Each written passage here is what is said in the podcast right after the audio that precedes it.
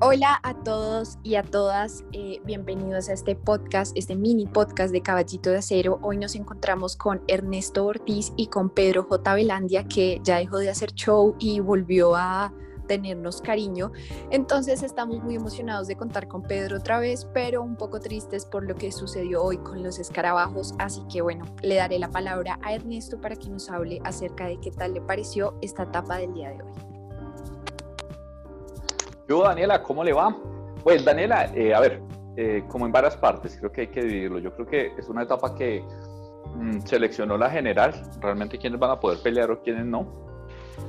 Creo que lo de lo de Roglic, pues, lo del Jumbo fue dominante. Sin embargo, creo que mm, nuevamente mantengo lo que he dicho, demasiado esfuerzo para el resultado y es que eh, cada vez Roglic más, eh, perdón, Pogachar más cerca sin equipo y está a 40 segundos y 40 y, tengamos presente una cosa eh, o dos cosas. Uno, eh, Pogachar ha sido eh, el más fuerte en montaña, falta ver la tercera semana, como lo dije ayer, pero ha sido hasta el momento el más fuerte. Y dos, el campeón nacional de contrarreloj esloveno de este año, de hace un mes, es Pogachar, no Roglic. Pogachar le ganó a Roglic en la única contrarreloj que han corrido este año. Entonces, decir que va a ganar, pero que en todo caso eh, el título todavía está en juego, creo que, que sí. Eh, y ya de los colombianos, pues me parece que la gran, gran noticia es lo de Egan, muy, muy sorpresivo. Yo, yo no, pues no sé, nunca se le vio bien este tour, pero nunca para una desfondada de esta, ¿no? O sea, una, una pájara de esas a la antigua, ¿no? Pero a la antigua, a la antigua, o sea, fundido, fundido eh, también es la edad, ¿no? Es un cuerpo que reacciona, que reacciona así, los cuerpos se van volviendo más consistentes con, con los años. Eh, lo de Nairo, yo ayer lo dije, no me sorprendía tanto porque sí jodí con, perdón, molesté cinco meses con que era la etapa de Nairo, pero la verdad es que Nairo antes se había caído, cayó sobre una ortiga, estaba golpeado, por tanto, eh, hoy, hoy era natural que perdiera tiempo. Eh, perdió más del que yo me imaginé, perdió cuatro minutos, eh, pero, pero bueno, era natural que perdiera tiempo. Miguel Ángel López muy bien, yo creo que silenciosamente va y sobre todo, eh, reitero silenciosamente, que eso le da, le da oportunidad porque no creo que mucha gente esté pensando, pensando en él o lo tengan, lo, lo tengan entre los, entonces de pronto un ataque más adelante pues no lo persigan y el que le interesaría perseguirlo es a Rigo, pero Rigo pues no, no, lo, pues no, no, parece tener con qué y no, y no es su estilo de, correr. Entonces yo creo que, eh, digamos, son como dos, lo más triste de la jornada es pues lo de, lo de Higuita, se tiró a hacer un escorpión y eh, Jungles creo que sin culpa lo, lo tumba y, bueno, eh, ya quedamos con una general completamente depurada y pues de aquí en adelante ya son seis o siete los que pueden disputar realmente el podio del tour y, y, nos quedan pues dos fichas realmente a nosotros. Pedro J. Velandia, ¿usted qué perspectivas le ve eh, pues a este tour de ahora en adelante y, qué tal vio como la etapa, ¿no? Eh, me refiero a perspectivas ya que usted pues era fiel seguidor de Miguel Ángel y pues el día de hoy realmente lo hizo bien. Eh, entonces no sé usted qué tiene para opinar. Daniela, eh, un saludo a usted, a Ernesto, a mí siempre coequipero Ernesto Ortiz, siempre que, siempre que dicen que Ernesto va a grabar y es una etapa polémica, yo quiero estar ahí para fastidiarle la existencia. Y quiero que los oyentes, por favor, escuchen el esfuerzo que hizo Ernesto al principio de su intervención para no llorar, para sonar serio y cómo terminó casi llorando en su intervención. E, es deplorable, es triste, deprimente. Qué falta de profesionalismo, Ernesto. Pero... y apague el micrófono para que no lo moleste. Eh, Camilo, Camilo, Camilo no fue capaz de salir a la... Sí, Camilo no fue capaz de venir al programa porque, porque está llorando en su ducha. Daniela, yo creo que lo del día de hoy fue. Son dos caras de, una misma moneda, ¿no? Eh, luego de la victoria de Dani, Felipe, Martínez el viernes, eh, y pues, digamos, se mantuvo ayer, estábamos con esa noción de cuatro corredores colombianos en el top 10, eh, y el día de hoy, por circunstancias de carrera, se, nos, se nos van, se nos caen de, de esa tabla dos corredores. Eh, voy a arrancar por lo de Nairo Quintana porque él mismo lo dice, le está doliendo hasta el alma. Eh, fueron dos caídas muy duras. Hay que olvidar, eh, no hay que olvidar que, que, en una de las caídas de Nairo se cae Romain Bardet y tiene contusión cerebral y abandona el Tour de Francia. Nairo la sacó más barata porque fueron contusiones en rodillas y codo.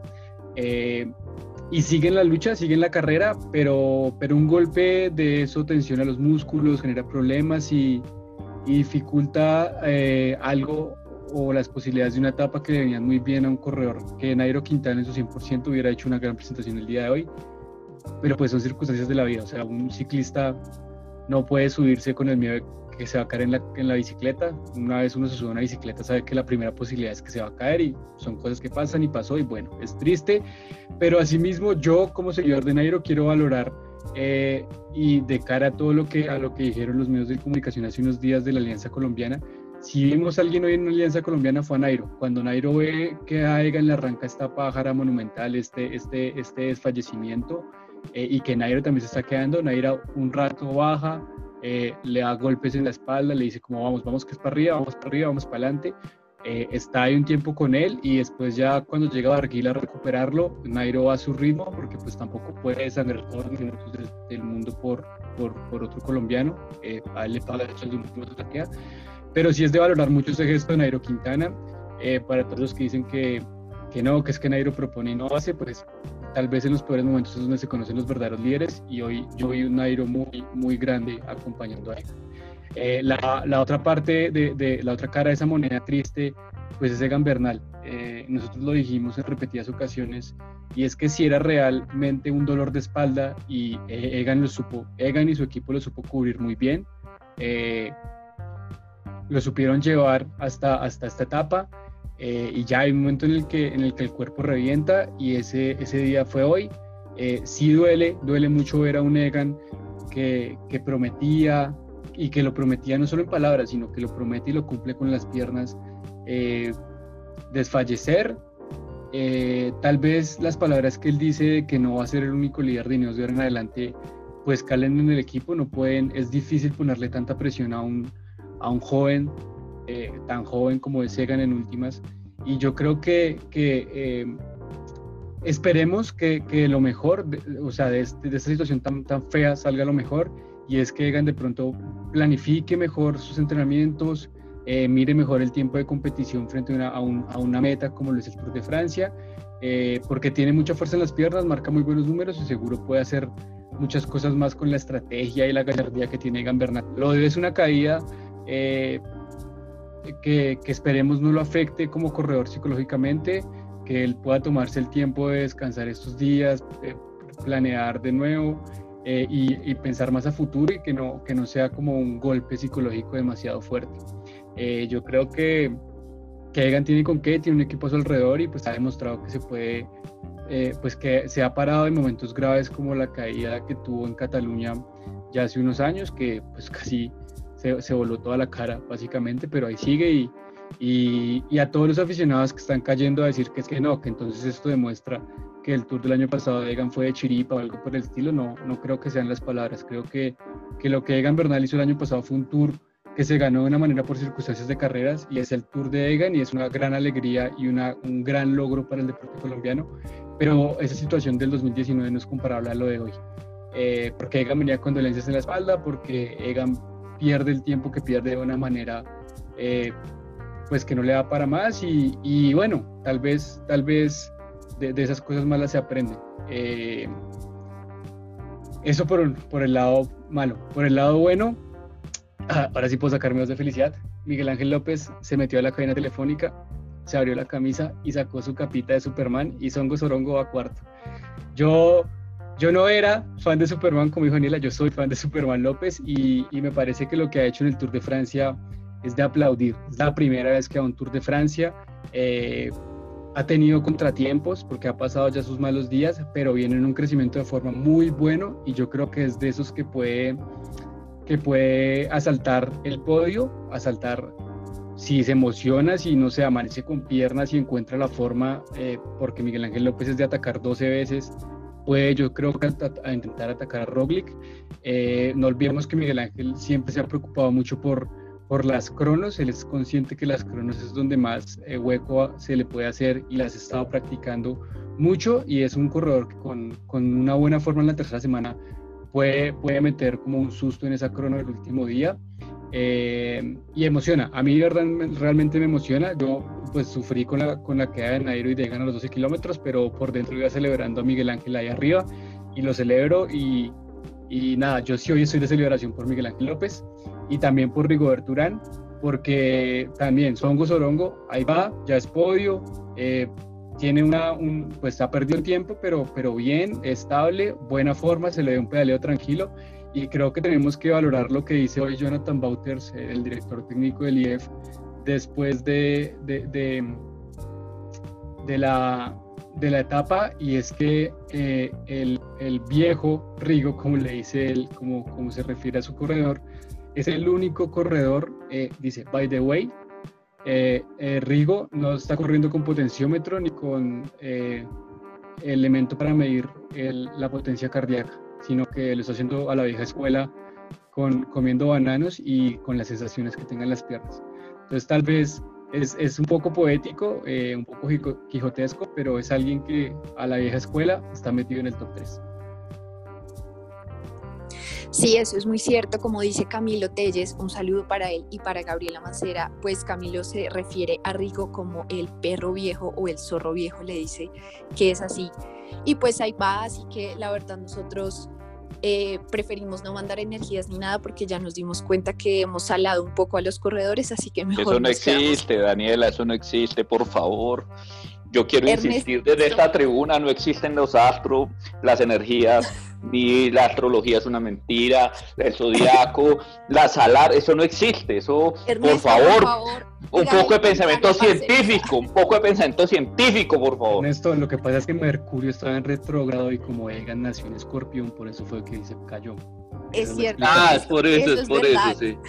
No, eso obviamente no es verdad, Daniela. Simplemente son situaciones de carrera y no son cosas que pasan y no salamos a nadie. Simplemente hay preparaciones que salen bien y otras que salen mal. Por ejemplo, yo creo que es un tema que no tenemos que ir.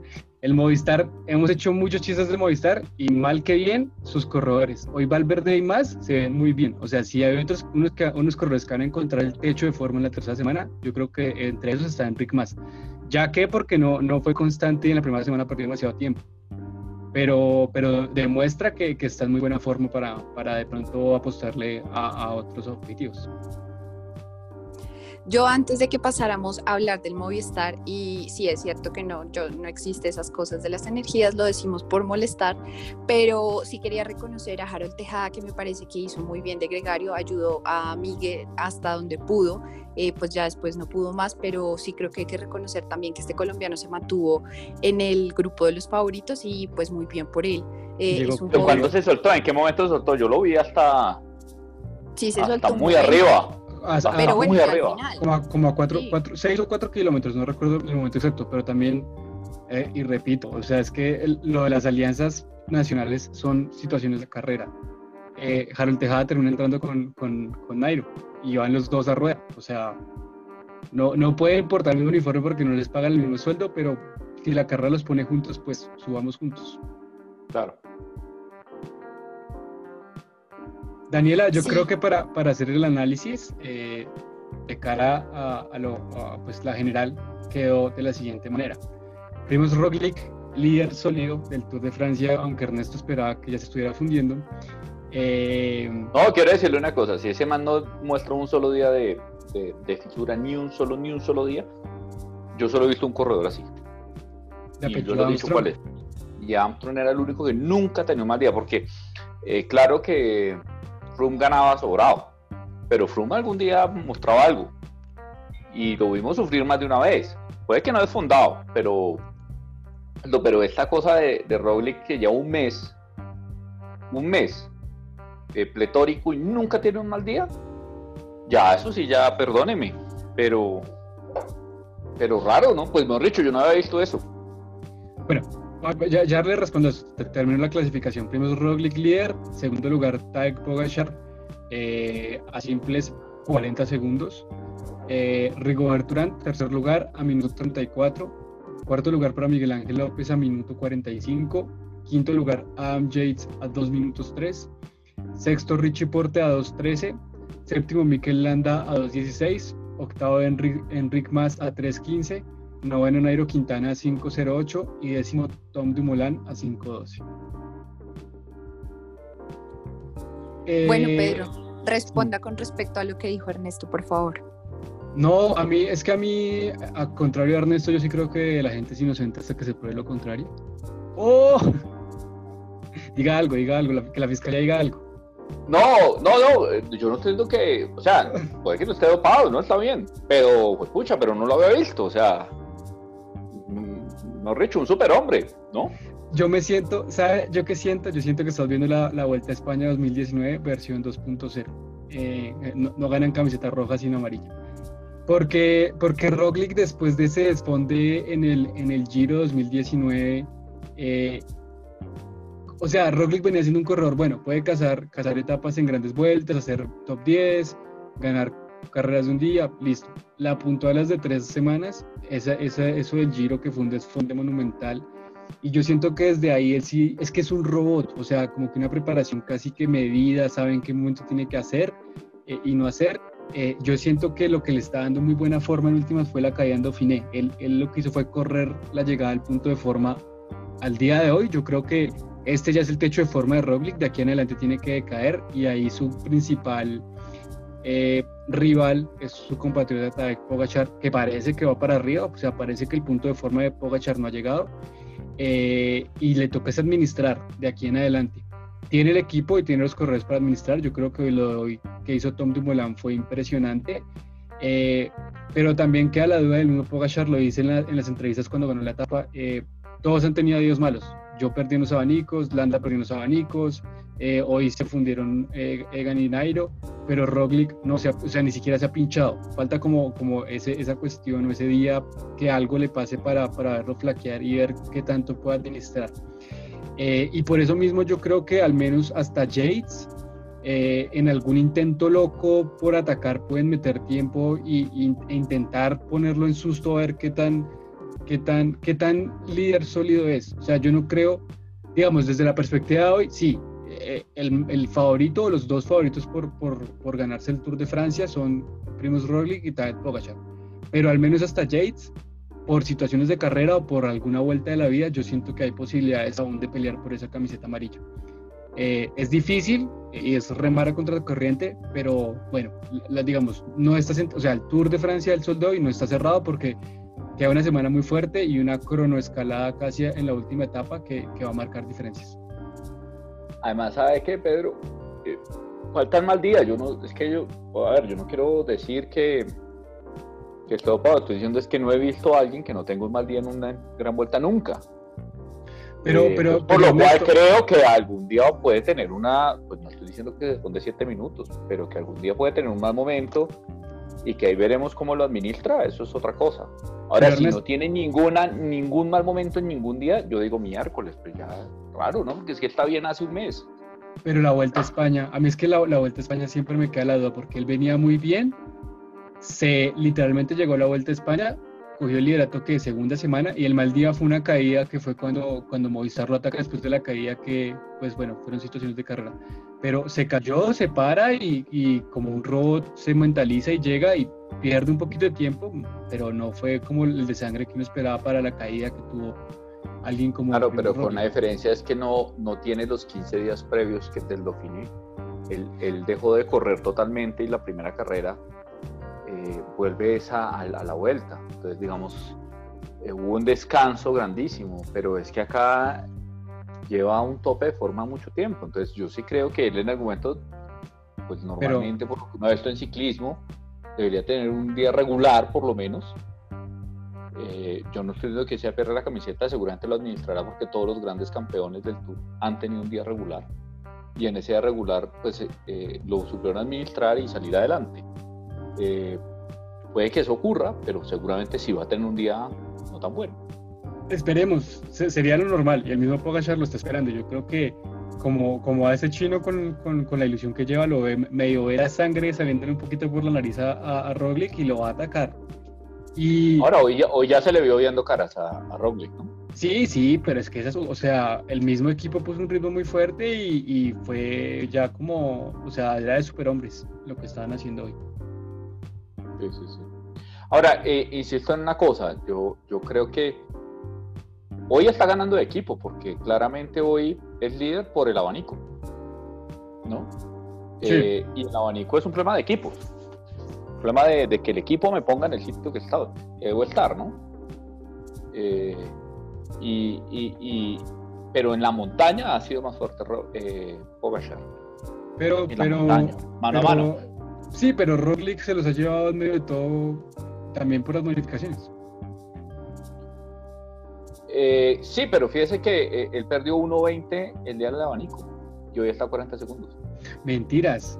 Si fuera, o sea, sin el abanico y por Hoy bonificaciones. será líder Pogachar. Por un segundo, porque eh, Roglic ha reclamado 27 segundos en bonificaciones y, y Pogacar 28. No, pero déjenle las bonificaciones. Déjenle las bonificaciones. Por eso, o sea, con las bonificaciones Pogacar Sí, sería líder. un segundo más Pogacar. Un segundo no. eh, ha sido 1.20. Es que en abanico perdió 1.20. No, yo estoy O hablando sea- de las bonificaciones. O sea, es decir, al sol de hoy, a esta etapa, el total de bonificaciones en bonificaciones, Roglic Ah, ha ok. recogido 27 segundos y Pogacar 28. Imagínense, entonces ha sido mejor en bonificaciones y en, y en la escalada. Entonces, claro, hoy, hoy es el equipo el que tiene a, a Roglic ahí, entonces, pues tiene opción. Ahora, el otro está muy solo, ha gastado, está muy joven, de golpe se desfonda y queda décimo y estaría muy bien y se hizo un toro el berraco.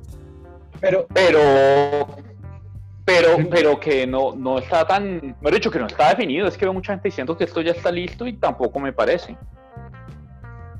no sé, a mí, a mí, ¿sabe también que me parece importante quitarse la presión mediática? O sea, Pogacar llegó sin ninguna presión mediática. El mismo Machín lo dijo. Si el man llega y se gana una etapa y termina de 170, bien. Si el man no gana ninguna etapa y se gana el tour, bien. O sea, lo que haga el man en ese tour es aprendizaje y está bien. Ahí de madre del aprendizaje sea que se gane el Tour de Francia, ¿no? Porque Pogacar sí es la primera vez que lo corre. Eh, por favor, yo quiero hacer una petición pública al Team eh, UAE Emirates, no le pongan pantaloneta blanca a alguien que lleva camiseta blanca, que eso se recalentano. Déjenle una pantaloneta negra. Consejos de moda de Pedro. Uy, no, pero es que es duro, es difícil. O sea, el día que llueva ese man le toca quitar tres, botar el uniforme porque baila. Sí, sí, sí, sí, sí. Blanco con blanco, no sé, no, no parece Sí, como un seminarista. Eh, Bueno. Bueno, ¿y qué le pasó hoy a Egan? Eh, eh, antes de terminar, ¿cómo eso? ¿Qué, qué pasó hoy? ¿La espalda o una pájara monumental? No, la espalda. Yo, yo también quisiera preguntar eso, eh, ya antes de que Pedro contestara. Eh, aparte de que han dicho eso, también he escuchado por ahí que han tenido problemas internos con el equipo. ¿Será posible que eso también lo haya afectado? ¿Cómo así? Asuntos internos sabían que le tendían una trampa. ¿Era una trampa de asuntos internos? Daniela, explícate, explícate, por favor. ¿Cómo así? No sé, Dani, no, no hemos oído eso. Cuéntanos. No, pues yo la otra vez vi en Twitter que supuestamente en el equipo no estaban contentos de que Egan fuera el líder. Entonces no sé si eso de pronto también lo presiona un poco. Pero pues lo que yo veo es que, por ejemplo, hoy el equipo lo apoyó muchísimo. Entonces no estoy completamente segura, no sé ustedes qué opinan. No, yo creo que el equipo no ha respondido, punto. Ni, eh, mejor dicho, ha fallado Egan y el equipo, porque claramente Ineos no, pues no es lo que era. No es lo que era, y alguien decía, sí, es que Jumbo es muy poderoso. Sí, es, muy poderoso, pero es que Jumbo, tie- Ineos tiene 48 millones de dólares al año, eh, de euros.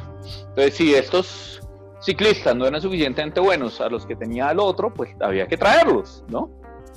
Eh, y, no los tienen, o, no están en forma, o los que tenían, que eran From y, Thomas, pues no, no, estuvieron a la altura o no quisieron o lo que sea. Pero yo creo que para el, para el Ineos es, o sea, ni en el Titanic se vio un naufragio así. En el diccionario, en el diccionario pequeño de la Rose, en la palabra chapuza aparece una imagen de, de Camilo Telles y bajo de eso una, el logo de Ineos Grenadiers, porque lo de como equipo sí es chapuza. Mm, yo creo que frente a lo de Egan hay muchas explicaciones. Por partes, primero de Egan Bernal. eh, es difícil saberlo porque uno no tiene los números, uno no es el entrenador, pero por un lado, si fue, si fue la espalda, si es la espalda, Yo lo dije ya hace varios podcasts acá, no recuerdo ya el número, hemos grabado mucho. Y es que un dolor de espalda en el plan se puede hacer llevadero. Pero el, problema del dolor de espalda en la subida es que la gravedad también lo está jalando hacia atrás y se está haciendo toda la fuerza todo el tiempo hacia adelante. Entonces ese, dolor en la espalda baja, eh, por más que él intente, por más que se ponga mamitolina, parche león, cualquier remedio chamánico colombiano, no le va a pasar. Y con un ritmo de competencia tan alto en algún punto de la espalda le, se le va a cobrar. Y mi sensación es que hoy es de espalda, porque a él no se le ve pedaleando pedaleando feo, o sea, como pedaleando como de de madre, me estoy, es una pájara de que estoy deshidratado y, jodido, sino es un pedaleo como, como incómodo, como que no se halla en la bicicleta, como que se intentaba cuadrar, como que yo siento que, que fue el dolor de espalda. Ahora, hay mucha gente, eh, entre ellos Santiago Botero, por ejemplo, en la transmisión de Caracol, decía que puede ser que Egan haya fallado en su entrenamiento y es que Egan está acostumbrado a coger esta forma súper fuerte en esos entrenamientos que él llama apocalipsis eh, y puede ser que por el parón de la pandemia, como haber frenado y en un momento a otro volver, y no volver progresivamente, sino volver casi que a las dos semanas hacer esos, esos apocalipsis, el cuerpo esté cansado, él se haya sobreentrenado, esté fundido y sea una cuestión de que no le esté respondiendo. Yo no creo que sea eso. Se llegó al pico de forma en el entrenamiento y no en competencia. Sí, o que, o, que, o que hizo un entrenamiento para una temporada normal y que, que eh, eh, el cuerpo, los músculos en este momento están fatigados y, y él no podía prever eso. Ahora, Pedro, una cosa antes de que usted termine su idea, pero, no, pero y le recojo esa idea. Pero yo creo que eso no es... Pero si eso es así, eso le pasó a todo el equipo, porque es que ni, nadie del equipo hoy está bien. No, o dígame, ¿cuál es, en qué competencia el Lineos lo ha hecho bien?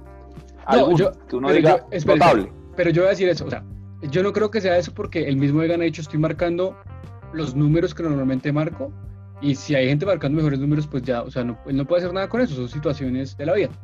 Yo no creo que sea eso, yo creo que en realidad sí fue el dolor de espalda eh, y, bueno, tal vez, tal vez un poco, yo siento, no sé hasta qué punto eso solo lo puede saber Egan Bernal, la presión mediática también ayuda. Eh, en cuanto al equipo, yo creo que sí son situaciones de egos, eh, movimientos. Yo creo que Geraint Thomas estaba listo y estaba preparado. Eh, Geraint Thomas podría estar peleando el Tour de Francia en este momento y lo está demostrando en Tirreno. Geraint Thomas fue a Lofer al Dauphiné, no corrió bien para que no, lo llamaran y yo no le voy a trabajar a nadie, yo voy a ser el líder, el líder en el Giro y con la situación actual se puede ganar el Giro porque, porque pues no hay como un gran favorito en este momento. Eh, y, seguramente el equipo sería otro con un Geraint Thomas. Seguramente, no, o sea, no quiero especular, pero podría ser que Thomas estuviera peleando a la general mientras Egan fuera el gregario. Pero, pero él no tenía esa seguridad. Y, y, si en la primera semana lo ponían a perder tiempo por un Egan Bernal líder, pues lo perdía y ya ahorita no estaría peleando nada. Entonces yo creo que, pues Thomas ya ha sido gregario muchos años, se mamó de ser gregario, tiene derecho a, querer pelear una capitanía y, y, ya se ganó un tour. Y si le puede apostar un giro, pues bueno, cambia de objetivos y listo. Y por eso mismo se genera un equipo que no es fuerte. O sea, ese, e, el, equipo, el Ineos hoy es un Movistar de hace unos años. Que, eh, la diferencia es que no ganan la clasificación de equipos por situaciones difíciles. Lo de Sivakov es duro, la caída no ayuda. Richard Carapaz está preparando el giro y le acelera en la preparación para llegar al Tour. Ha tenido muy mala suerte. O sea, yo creo que, eh, que si alguien ha tenido mala suerte en este Tour es, es Richard Carapaz. Un saludo a nuestros amigos ecuatorianos. Eh, y ya, yo creo, yo creo que es esa la situación. Eh, y si es la espalda no hay nada que hacer. O sea, lo único que puede hacer es parar, descansar y ver qué pasa. Y... Oiga, Pedro, pero eso lo dijimos en el, y lo dijimos dos veces en los podcasts, en, en el Dauphiné, si de verdad le está doliendo la espalda, eso no, el hombre no va a andar. Lo que es que parecía que eso lo había superado, pero en efecto, un dolor de espalda a un ciclista lo saca. No, pues si yo que soy oficinista, yo soy, soy, oficinista por el teletrabajo, estoy doloría la espalda todo el tiempo. ¿Cómo será con alguien que hace deporte, verdad?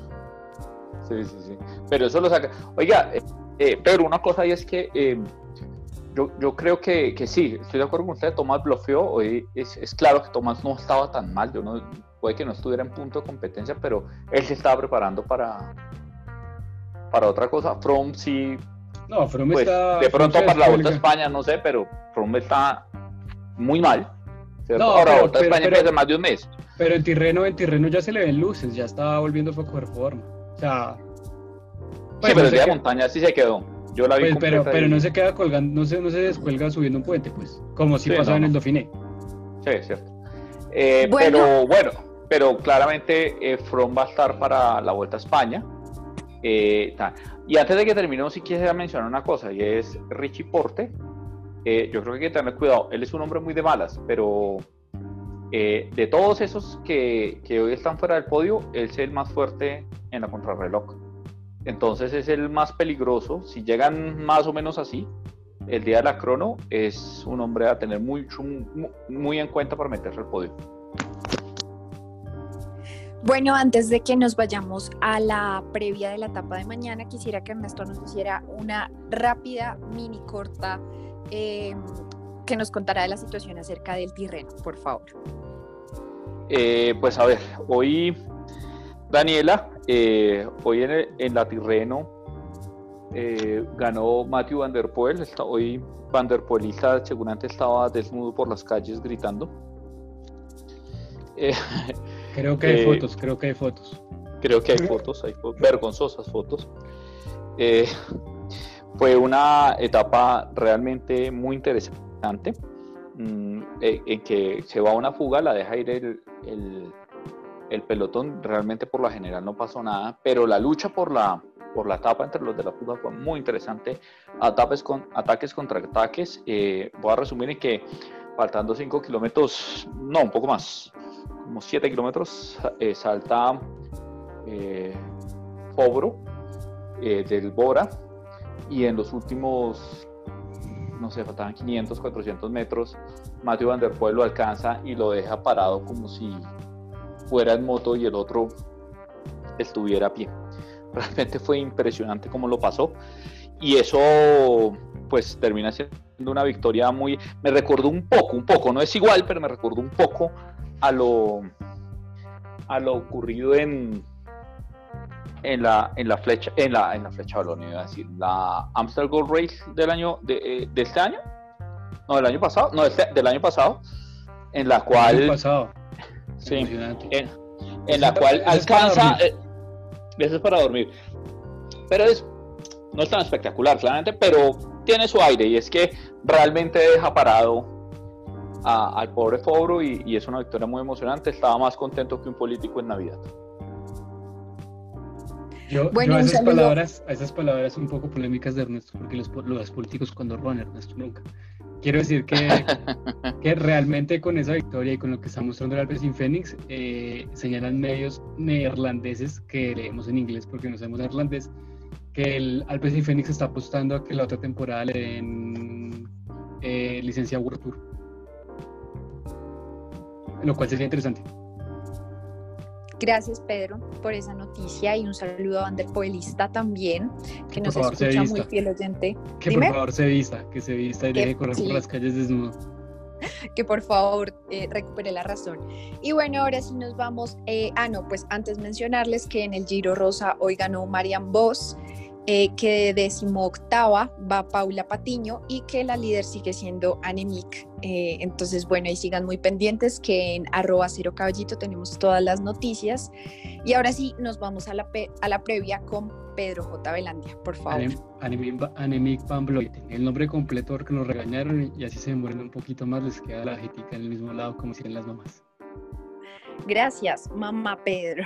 De nada, Daniel. Eh, bueno, yo creo que antes de la previa importante, ya les dije la, clasificación individual, siento que las clasificaciones están abiertas.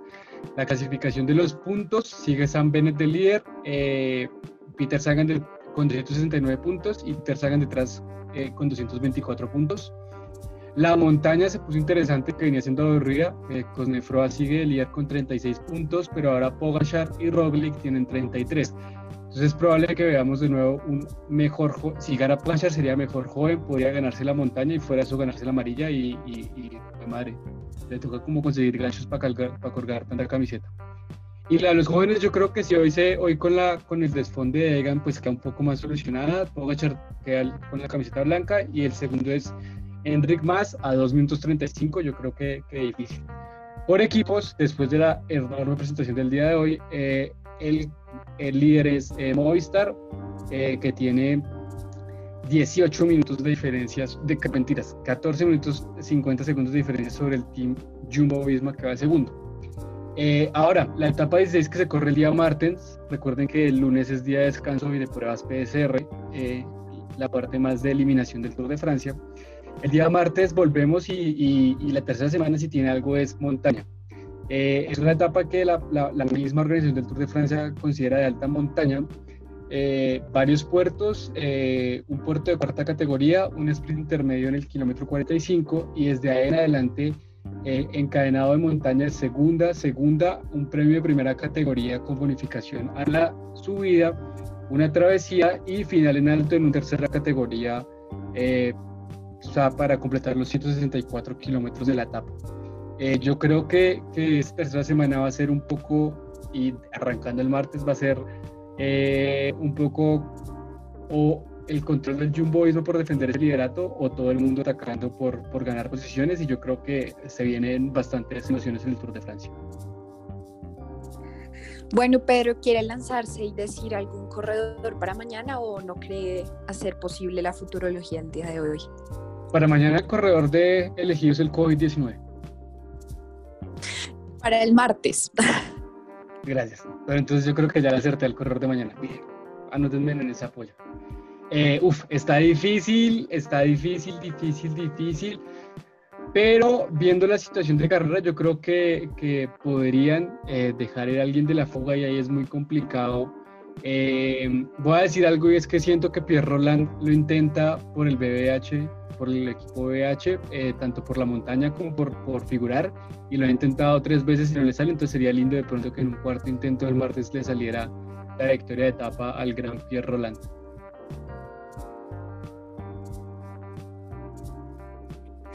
Eh, Ernesto, ¿usted quiere lanzarse y decir algún corredor?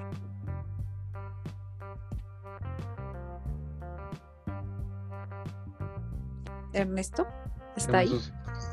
Ya se quedó dormido Ernesto. No, perdón, perdón, apagué el Se quedó haciendo el pollo. Un genio, un genio, un genio. ¿Cuál pollo, Daniela, por favor?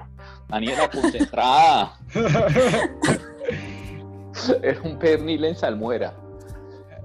Después es una paleta, una paleta de cerdo. Después del, después del, comentario gastronómico, no, ya bajaste la, la paleta de cerdo a gallina. Por favor, pues síganos el corredor y vamos a almorzar después de esto. Sí, sí, sí. Eh, no, eh, estaba diciendo que me parece que es un día de fugas. Me parece. Es un día propicio para la fuga y sobre todo una cosa, es que como veníamos hablando con Pedro, eh, o Pedro nos mostró en los en, en, la, en las bonificaciones, Pogachar ha ganado más segundos en bonificaciones que Roglic. Por tanto, yo creo que el Jumbo no está interesado en que haya más disputas por bonificaciones. Eh, siendo esto así, creo que como es el equipo del líder, va a dejar ir las fugas. Me lo imagino, ¿cierto? Entonces, eh, me imagino un día de fuga y yo el día de fuga eh, siempre voto por, por Tomás, me fugo de, de Alcatraz de Ghent. Yo, eh, Ernesto, sí, severo. No sé, por ahí no sé si vio el tweet de, de, de, de Thomas de que estaba poniendo en venta sus piernas, que estaban casi buenas, solo que no sirven para ganar una etapa en Tour de Francia.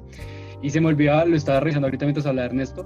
Eh, si no, si no, o sea, quiero que gane un equipo pequeño desde la fuga y me parecía chévere de pronto a, alguien del Cofis, tipo Jesús Herrada, o de pronto Guillaume Martin, que como ya está más alejado en la general, podría apostarle a cazar una etapa y es una subidas que le vienen muy bien a él, que sería muy emocionante, la verdad.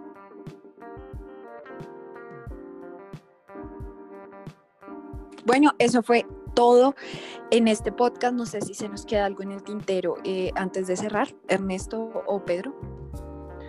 Un breve podcast que hicimos hoy, mini podcast, dijo usted al principio, Daniel. Sí, exactamente, era, era mini podcast, pero yo creo que ya está súper del cerdo se acabó de hacer. Era un pernil, amigos, no un pollo, disculpen. No era una gallina.